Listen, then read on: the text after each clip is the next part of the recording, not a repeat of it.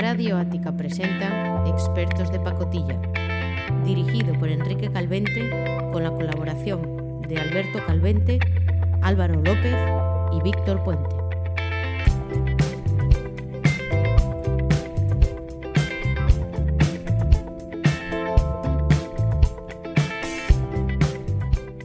Buenas noches y bienvenidos otra noche más a este programa, a este Expertos de Pacotilla. Hoy estamos tarde, sábado, aprovechando el sábado al máximo.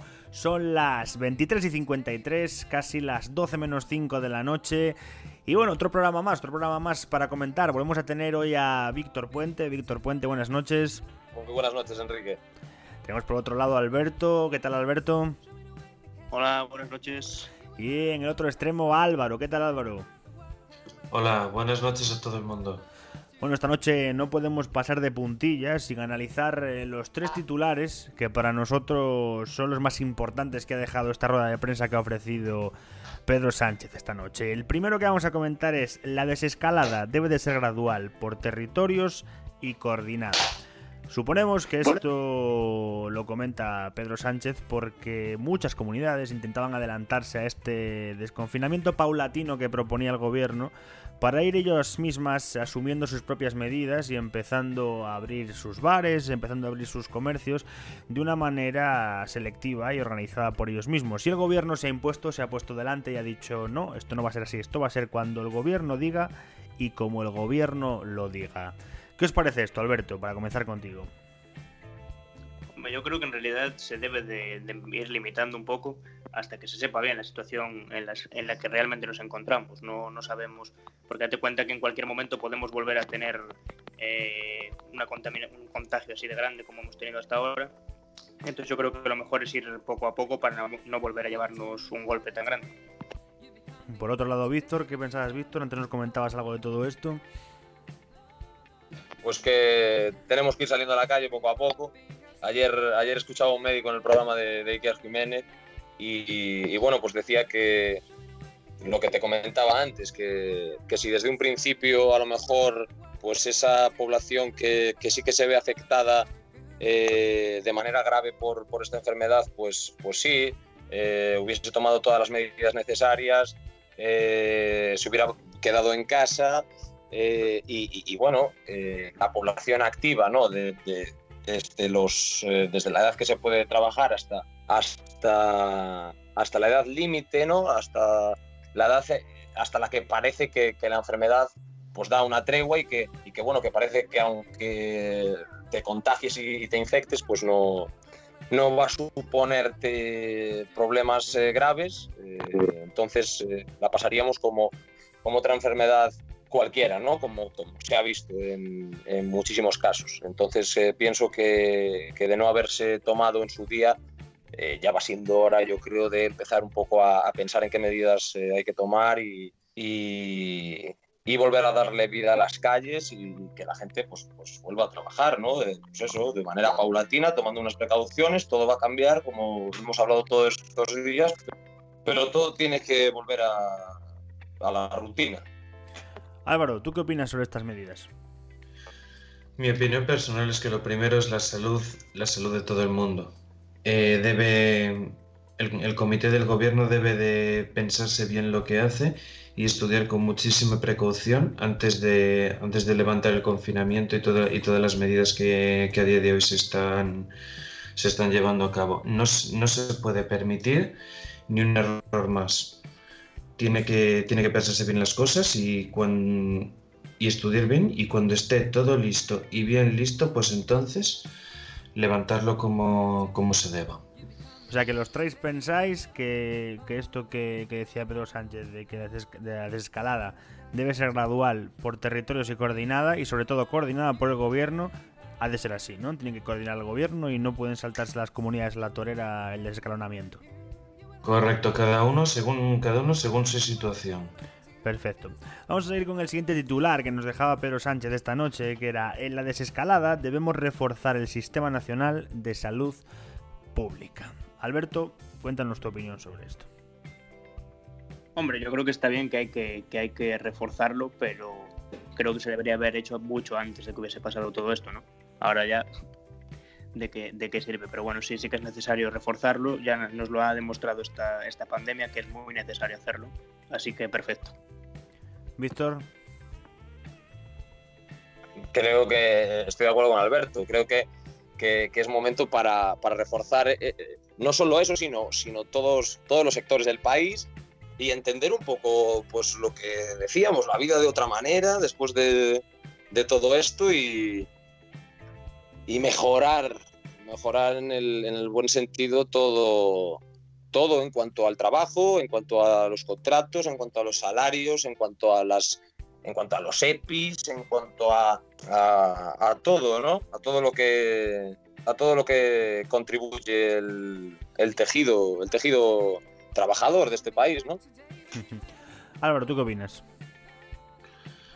Pues, pues comentas eso, pero, pero por desgracia el tema es que en el SERMAS, en el Servicio Sanitario de Madrid, se están avecinando cerca de 10.000 despidos de sanitarios. Sí, muchos de ellos fueron contratados eh, prácticamente, por, prácticamente y exclusivamente para esto, pero eso, eso contradice bastante las declaraciones del gobierno, ¿verdad?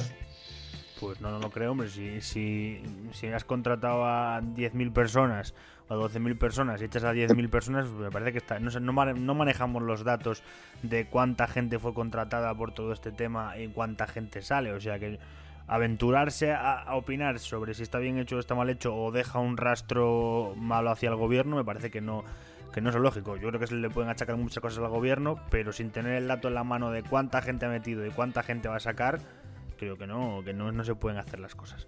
Yo creo que no vamos, yo creo que y, sin saber ese dato, no sé si, eso está, si, si queréis corregirme claro. por lo que digo, pero yo creo que no, que no debería ser así, sin saber y tener los datos en la mano sobre la gente que ha entrado y la gente a la que van a despedir. Hombre, yo veo obvio que la gente que no tenía plaza y metieron porque, porque era necesario ahora mismo y le dieron la oportunidad, Claro. la oportunidad casi no, la obligación de entrar, pues pues que tienen que volver otra vez a salir, porque si no además la gente que se lo ha ganado durante años con una oposición o con puntos como lo han hecho toda la vida, estaría quemada también por otra parte, ¿no? Claro, Enrique, o sea, o sea lo contrario, seguir manteniendo a, a esas 10.000 personas en el, sistema sanitario yo creo que descontrolaría un poco ¿no? el, el sistema. Eh, no, no, no, se va a tener más trabajadores de los que se necesita. Pienso, pienso que eso es lógica, nada más. Entonces, mm, es más, mm, los trabajadores que han participado de, pues de toda esta heroicidad, eh, seguro que han, han absorbido una experiencia y han, y han crecido como profesionales, entonces, pues yo creo que está bien. Seguro, seguro, seguro que muchos de los profesionales que han eh, prestado su ayuda durante esta crisis, pues tienen la oportunidad, eh, según qué caso, de, de, de seguir eh, trabajando en ese sitio, ¿no? Entonces a mí me parece bien. Hombre, no manejamos, es verdad que no manejamos los datos de la gente, que, que, que, lo miraremos, lo estudiaremos y el próximo programa intentaremos traerlo, pero pero no manejamos los datos de cuánta gente entró y cuánta gente va a salir. Hombre, es obvio claro, pero entonces... que si, entró, si entraron eh, 8.000 personas y van a despedir a 10.000, hay 2.000 personas de desfase que no nos cuadran y veremos a ver qué pasa, ¿no? Pero si estamos hablando de 10.000 personas e igual entraron 12.000, me parece que, que, que no se le puede achacar nada ahora mismo por esta parte a este gobierno. El tema es que, claro, o sea, se ha probado que el sistema sanitario no estaba preparado para nada para hacer falta, o sea, para hacer frente a esto. Por una parte, por falta de, equipa de equipamiento y por otra parte, por falta de personal. No, vamos a ver, lo que no estaba preparado para, para, para asistir a este tipo de pandemia, este tipo de, de crisis que hemos tenido, es el gobierno en sí, pero vamos, el gobierno de España en general. O sea, no hablo ni de izquierda ni de derecha, hablo del gobierno hay que prever claro, pero ciertas cosas ese... que pueden pasar, Perdón, pero Enrique. sí. Por, y por encima y por encima la Unión Europea y por encima la OMS claro, claro, y por encima todas de... esas instituciones que no supieron obligar obligar a los países que estaban empezando a ser afectados por esta enfermedad a, a decir, oigan, mmm, tienen que hacer esto porque si no va a haber un descontrol y va a pasar esto, esto y esto. Entonces, es me parece un poco un, un, circo todo, ¿no? Un poco ficción. Hmm. ¿Quería decir Alberto algo? Sí, no, decía que, que, claro, leímos la noticia de que se quería reforzar, pero reforzar en qué sentido? En cuanto a material, en cuanto a cantidad de empleados, supongo que, lógicamente, si se ha hecho eh, un exceso de, en las plantillas En cuanto a contratos, obviamente no todo el mundo eh, que han contratado por esta situación se va a poder quedar. Yo lo que me pregunto es en qué aspectos van a reforzar la sanidad. A ver, voy a hacer una reflexión para, y me corrigen mis compañeros si me equivoco, pero voy a hacer una reflexión para que quede claro la posición de, esta radio y este programa ante todo esto y ante todo el gobierno, a la derecha, a la izquierda y a todo. Desde este programa mantenemos la idea de que, no lo sabemos, pero seguramente cualquier gobierno y cualquier institución podría haberlo hecho mal. Podría haberlo hecho mal. El caso es que hoy en día lo hace mal la izquierda, que podía haber sido la derecha sin problema ninguno y no vamos a meternos en ello y es con quien hay que hablar y a quien hay que achacarle este tipo de cosas, ¿no? Que la derecha seguramente hubiera hecho lo, hubiera pasado lo mismo, seguramente, y que la derecha hoy en día no está apoyando y no está haciendo todo lo que debería de hacer, seguramente. Entonces no queremos meternos en partidismos ni en derecha ni izquierda, queremos hablar de lo que pasa en España. Y yo creo que esto, de esto de los trabajadores de, del ser más, eh, como decía, como decía Álvaro, creo que sin manejar los datos no podemos dar una opinión lógica sobre ello y creo que lo, ideal sería saber exactamente cuánta gente entró y cuánta gente va a salir para bajar, barajar la posibilidad de que esto que estamos hablando esté bien o esté mal. Sí, no, claro, completamente de acuerdo. Esto ya no es, es independientemente de, ideologías y de, lo, y de todo. Es eh, ver las cosas bien o mal hechas. ¿Sabes? No, importa quién sea quien lo esté haciendo. ¿Estás de acuerdo, Víctor? Yo creo, yo creo que empezamos a estar hartos. Empezamos a estar hartos de, de pues eso, de, de estos políticos de, patio de colegio, de, clase de, instituto. Mm, en resumen, que, se podría haber hecho mejor. E, y, no entiendo, no me cabe en la cabeza cómo, pues, todas estas instituciones que nombramos mm, no supieran mm, tratar esto desde un principio de otra manera. Así que no me sorprende. Por otro lado, no me sorprende, pero, pero creo que tenemos que aprender de esto y, y bueno, mm, en parte eh, por las declaraciones de, del, del holandés, este, no sé si era economista, y, de algún, y de algún personaje más de los países del norte, yo, mm, sinceramente, partidario de, de, no sé, de, un, de una unión de, los países del sur y que los del norte vayan a veranear a, Groenlandia o Islandia y que vayan a plantar la sombrilla allí encima de un bloque de hielo. Y no, no sé, es un poco, un poco la frustración de, de, que, de una continua inutilidad por parte de, la gente que nos gobierna, ¿no? Desde, desde la mayor institución que parecía hace tres meses que protegía al mundo hasta hasta este gobierno, como tú dices, o uno de derechas o, cualquiera, ¿no? Que, que, te decía antes, ¿no? Que, que, creo que no hubiese estado ninguno preparado para, o que hubiera respondido como, como esperábamos. Estamos de acuerdo todos, entonces vamos a dejar paso a la publicidad y volvemos con el siguiente titular. Volvemos, volvemos a esta pequeña pausa y vamos a tomar el último titular que nos dejaba Pedro Sánchez esta, esta noche en esta rueda de prensa, que decía que mañana escuchará los planes de desescalada de las comunidades.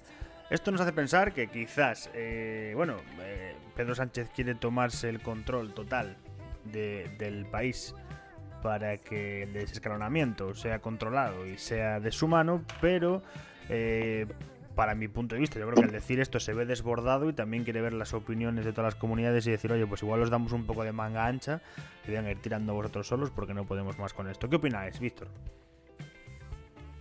Pues que tenían que tenían que, consensuar con, todas las pymes, yo creo, ¿no? De, todas las diferentes comunidades, una manera de, de volver a la actividad y de dar una, la mejor solución ¿no? a, a, esta salida de todo esto. Entonces, eh, creo que aparte del gobierno, pues tienen que tomar parte de, de, este, de, ese proceso, pues eso, las pequeñas empresas, las grandes, todo sector que vuelva a la actividad y, y sí, pues un poco escuchar a todas las voces y, y plantear unas medidas cuanto antes y, y, buenas para que todo vuelva a la normalidad sin, sin ningún tipo de problema.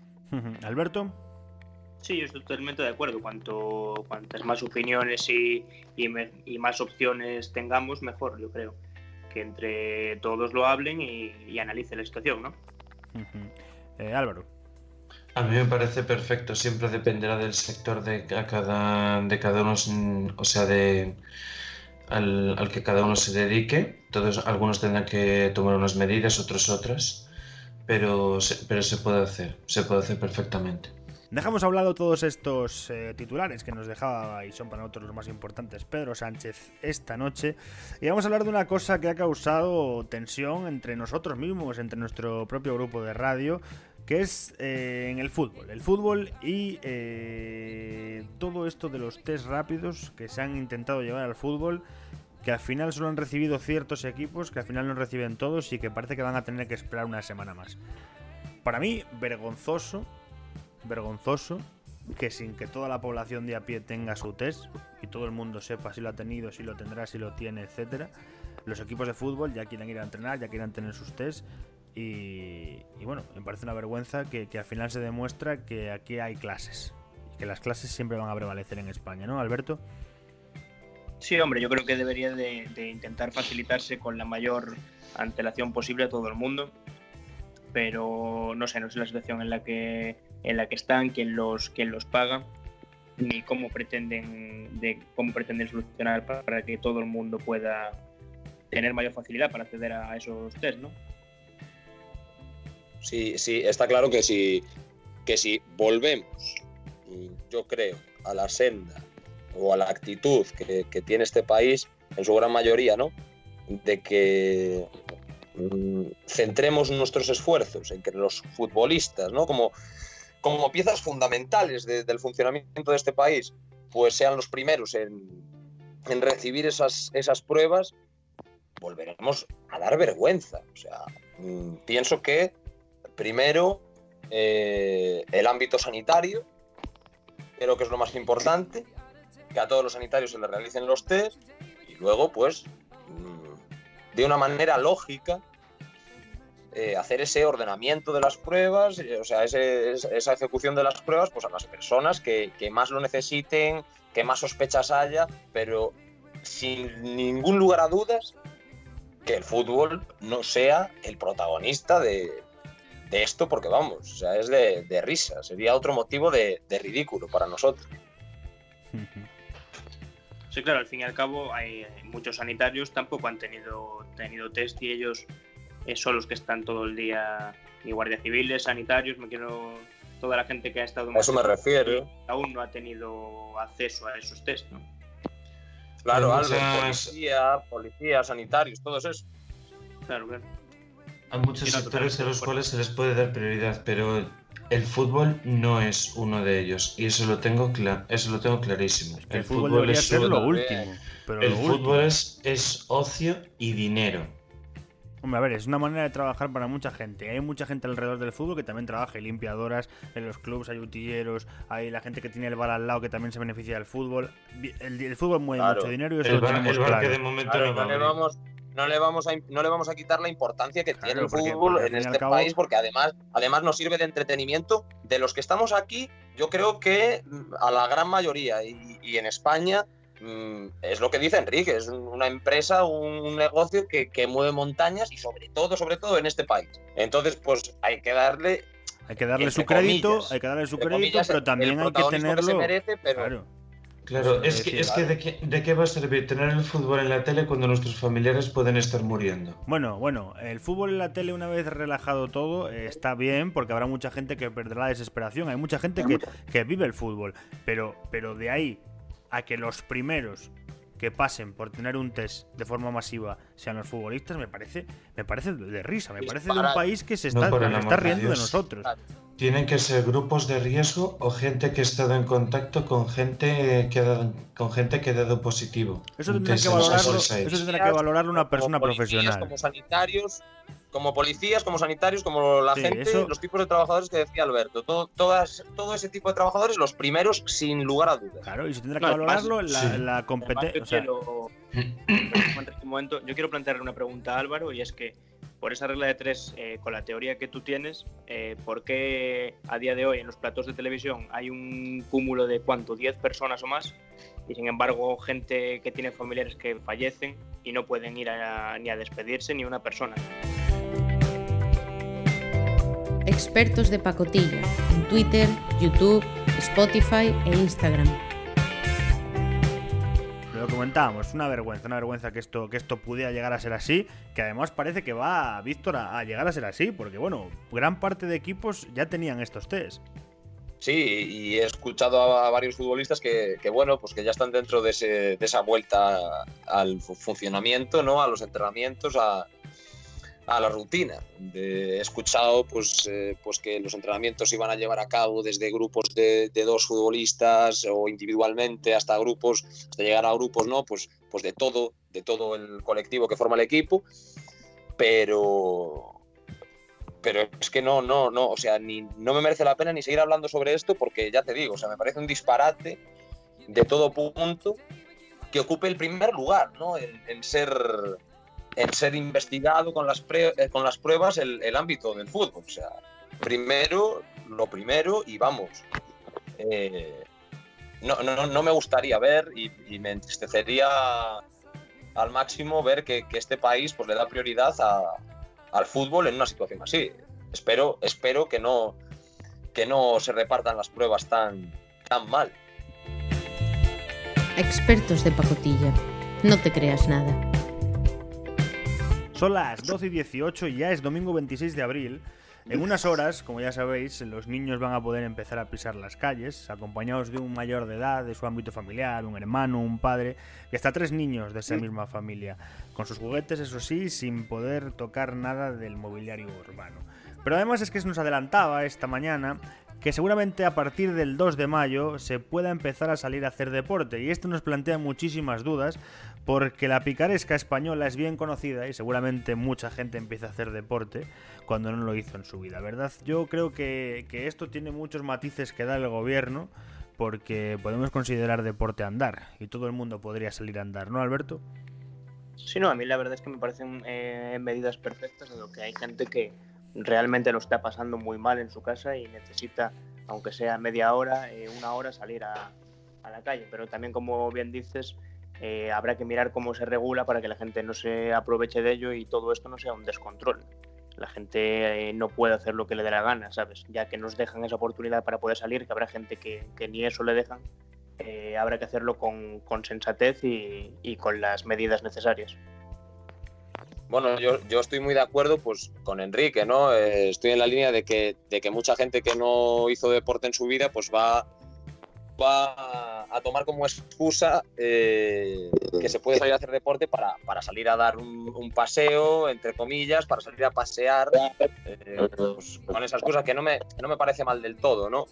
Pero, pero bueno, eso, vamos a ver, yo creo que una estampida, una estampida de gente que, que sale a, a, respirar. O igual no, igual hay gente que, yo creo que mucha gente de la que, de la que nos escucha seguramente, mucha gente en España, esté un poco, tenga un poco de miedo quizás a ese primer contacto de salir. Lo hablábamos el otro día en un grupo de amigos y decíamos, oye, es que quizás el día que nos dejen salir de verdad, tenemos miedo a salir.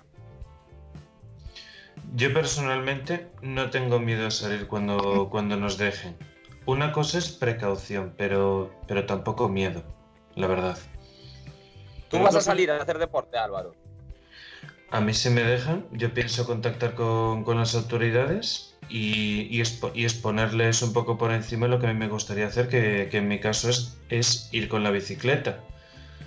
Les preguntaré a... por qué sitios podría ir, por qué sitios no podría ir, si me puedo ir al monte, si podría ir a algún, a algún pueblo, siempre alejándome de todo y de todos. Creo, creo que la bicicleta debería ser un poco, entre comillas, como el siguiente paso. O sea, de primeras yo creo que, bueno, eh, pasear eh, una hora, como, como dicen, eh, teniendo toda la responsabilidad de cumplirlo mmm, como debe ser y, y, veamos qué pasa. Entonces, luego vayamos pidiendo, vayamos pidiendo pues esa vuelta a la normalidad. Yo, yo no lo voy a, o sea, yo voy a salir a correr, eso lo tengo clarísimo. Yo el día 2, en cuanto eh, sea oficial la medida, que creo que no lo es todavía, eh, tengo clarísimo que el día 2 saldré mi hora a hacer deporte, eh, vamos, seguro. Pero claro, pues con mascarilla, ahí... que, que, salir con mascarilla va a ser fastidiado. Yo hay puente respecto Bueno, creo que, creo, que, creo que eso es como, como que los talleres en este país, eh, todos los talleres de este país hacen la... Bueno, yo, yo creo que la gran mayoría de las, de las personas y sobre todo las que estaban pues habituadas a, la práctica de deporte, no creo, no sé si, si acertaré, no creo que, que, pues que se tomen todas las medidas en cuanto a ponerse la mascarilla y todo esto para hacer deporte. Me parece que, que deberían, ponerse la mascarilla todas las personas que, que vayan a salir eh, ese 2 de mayo pues, a, a, realizar esa hora de deporte que permite el gobierno y, y bueno, eh, un primer paso ¿no? para, para la vuelta a la normalidad. Alberto, ¿nos decías? No, decía respecto a lo que decía nuestro compañero Víctor, que sí, que estoy de acuerdo en, en que la gente debe de ponerse la mascarilla y tener cuidado, pero que creo que sí que deberían de permitir también el que la gente salga con la bicicleta, porque eso, en mi opinión, va a dar lugar a que al haber más actividades haya más espacio entre la gente. No, si todo el mundo sale a andar, ¿cuánto sales a andar? ¿Qué distancia recorres andando? y evitas un poco, por así decirlo, el, el cúmulo de gente en, en, una misma calle dando un paseo, eh, dejando a la gente que salga en bicicleta. Sí, bueno. La verdad es que a ver cómo lo toman esto, porque eh, según lo que pasa mañana, las mascarillas son obligatorias y, veremos cómo se cumple todas las mascarillas obligatorias para niños y veremos cómo es el día 2 para poder salir a hacer deporte. Pero bueno, va a tener que tomárselo muy en serio el gobierno y va a tener que tomárselo muy en serio la ciudadanía porque estamos acercándonos ya al momento en el que la gente va a poder hacer un poco más libre su salida y, hay que tomar muchísimas precauciones para esto. Pero bueno, veremos el día 2 qué pasa y veremos mañana todo lo que va pasando. Paramos un rato para irnos a publicidad. Expertos de pacotillo. Expertos en desinformarte. Bueno, eh, el último que quería comentaros es que eh, la semana que viene, el domingo, es el Día de la Madre. ¿Cómo creéis que se va a vivir esto? ¿Cómo creéis que la gente que está separada de sus madres, en pueblos, en otras ciudades más grandes, etcétera, va a vivir este, este confinamiento? ¿Creéis que, que siendo el día 3, que supuestamente sería el día después de que empiece a poder hacerse deporte, ¿habrá algún problema con esto y la picaresca de la que hablábamos antes pueda resurgir? Aparte de que mucha gente se va a poner el chándal y va a ir corriendo a casa de su madre para darle un abrazo. Aparte de eso. Sí, no, al fin y al cabo es lo que hablábamos antes. Eh, todo, eh, como ya sabemos, eh, nos aprovechamos de todas las situaciones. Hay gente que tiene más, más picardía y igual le paran y dicen, no, yo llevo 15 minutos que he salido a correr y llevo 5 horas, pues lo mismo con, con esto, que la gente se puede aprovechar de una forma u otra para, para hacer lo que se le antoje, ¿no? Bueno, yo, yo tengo a mi madre, tengo a mi madre en Ponferrada ahora mismo y estoy en Coruña. Y, y sí que me he planteado, pues, eh, sobre todo estos días, desplazarme hasta, hasta mi pues, ciudad de, de, origen, ¿no? Hasta Ponferrada. Y, y no sé, no sé, estuve echando un vistazo a los autobuses y tal, y parece que todo, parece que todo, pues, depende de servicios muy, muy, muy, muy, muy mínimos. Y, y la verdad que me costó encontrar un, un método de transporte. Hmm, está complicada la cosa y bueno, esperemos que siga siendo estando complicada para que, para que la gente no tenga fácil el, el saltarse estas normas, ¿no? Bueno, voy a acabar la noche hoy con dándoos un titular que os dejo para que mañana penséis, sobre todo a mi equipo de trabajo, Víctor, Álvaro y Alberto, y para mañana debatirlo por la noche porque ya sabéis que los domingos especulamos, hablamos del cosmos, etc. Y me acaban de mandar una noticia que dice lo siguiente, no vamos a comentarla ni nada, la dejaremos para mañana, pero para que vayáis dándole vueltas. Aseguran que Kim Jong-un podría haber muerto. Y os digo que no es por causas del coronavirus, ¿eh? Os lo dejo en el aire. Bueno, son las 12 y 36 de la noche de este domingo ya 26 de abril de 2020. En pocas horas tendremos a los niños en la calle. En pocas horas empezaremos a oír las risas y a escuchar los chutes de balón por todas las plazas. Encantado de estar una noche más con vosotros. Buenas noches, Víctor. Muy buenas noches, un placer otra vez. Buenas noches, Alberto. Bueno, pues buenas noches a todos. Buenas noches, Álvaro. Buenas noches a todo el mundo. Bueno, marchamos y con fuerzas para mañana no intentar salir a la calle y jugar un rato con los niños. Buenas noches.